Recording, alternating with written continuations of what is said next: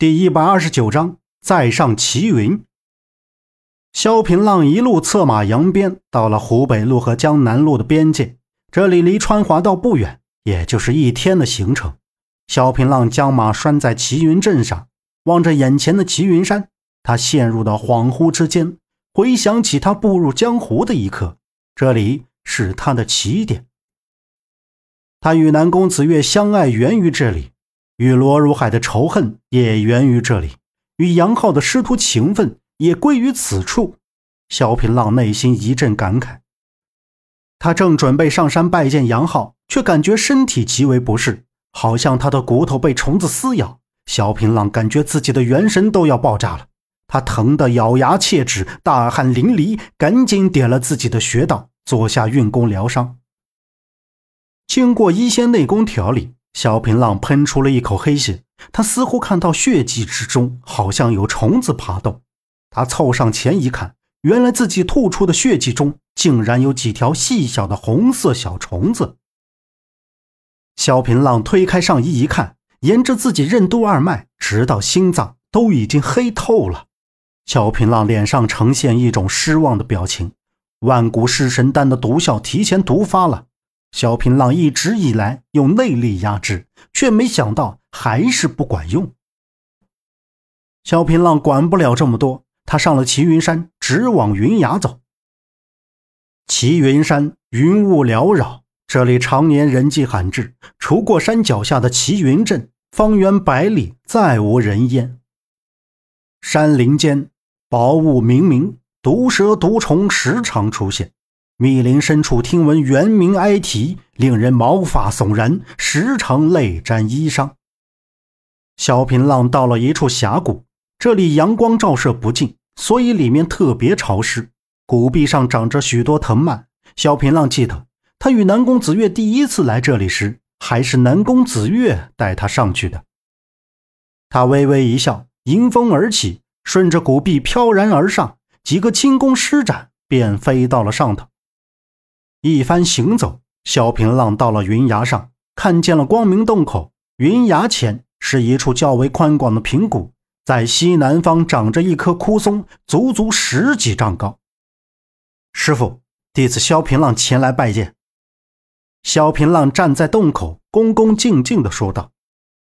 一阵清风徐来，枯松上的松针也落了几根。远处西山仙鹤西去。迎着落幕的晚霞，血红的金光乍现。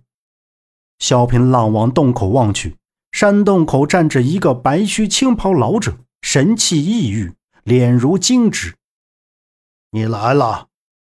杨浩从喉咙里发出一道低沉的声音，似有无限哀伤。萧平浪笑道：“ 我来看看师傅您老人家。”杨浩用手指了指。萧平浪点了点头，两个人坐在云崖的一处木桩子上，面前是一块松板，上面雕刻着云鹤和老人。杨浩倒了两杯茶，放在嘴边，轻轻的闻了闻。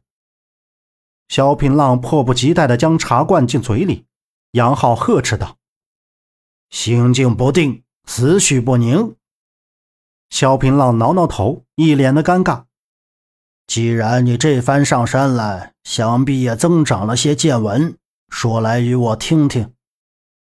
萧平浪道：“师傅是否收过一名叫莫无言的弟子？”杨浩蹙了蹙眉头道：“有过这么一个人，我曾指点他几招，本以为是可造之才，可惜还是堕入世俗之中。你好端端的提他做什么？”萧平浪道：“五派见笔之时，他舍命救我，让我转告您，他后悔离开。”杨浩默然不语，半晌，微微开口，叹息一声。杨浩的脸色略微一变，神色抑郁道：“还有什么事？”萧平浪道：“弟子此番历练江湖，发生了不少事。灵鹫寺的元悟大师圆寂了，五派掌门也死了四个。”就连辞官卸甲的千玉剑圣黄甫同也仙逝了。杨浩道：“黄甫同也去了，当年的四大剑圣只剩我一人了。世事无常，涂炭奈何？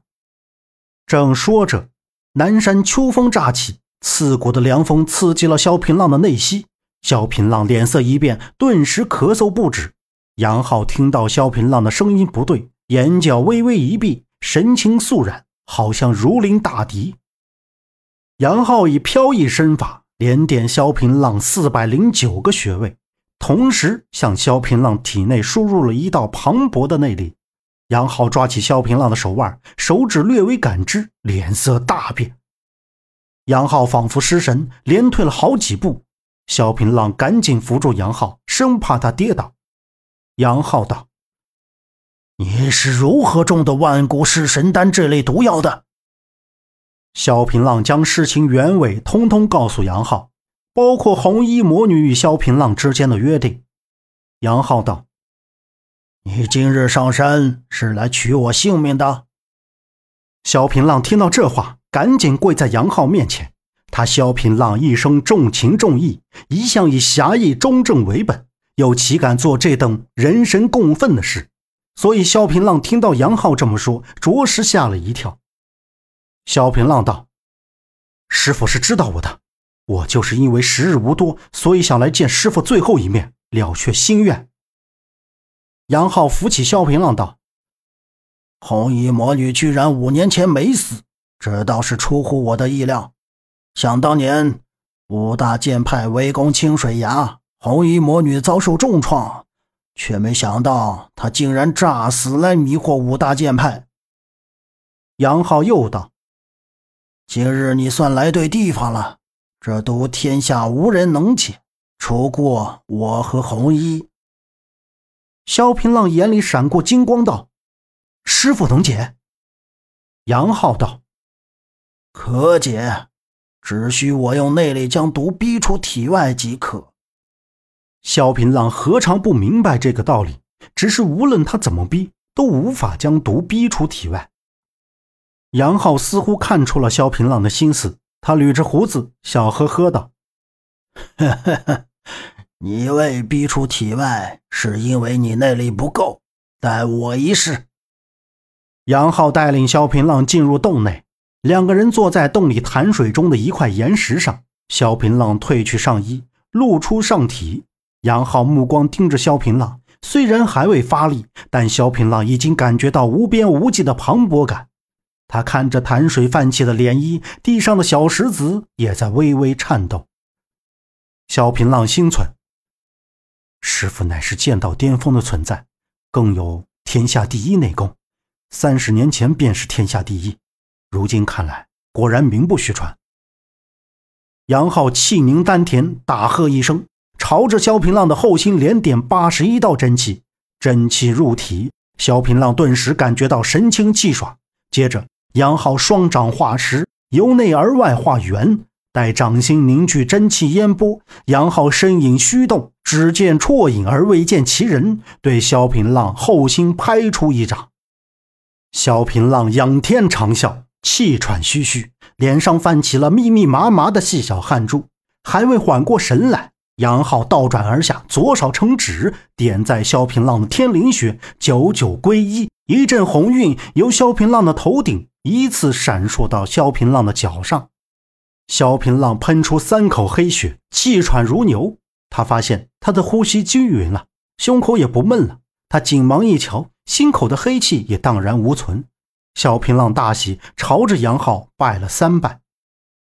杨浩示意他穿好衣服，随即两人又坐到云崖的木桩上。本集播讲完毕，感谢您的收听，欢迎您订阅，下次不迷路哦。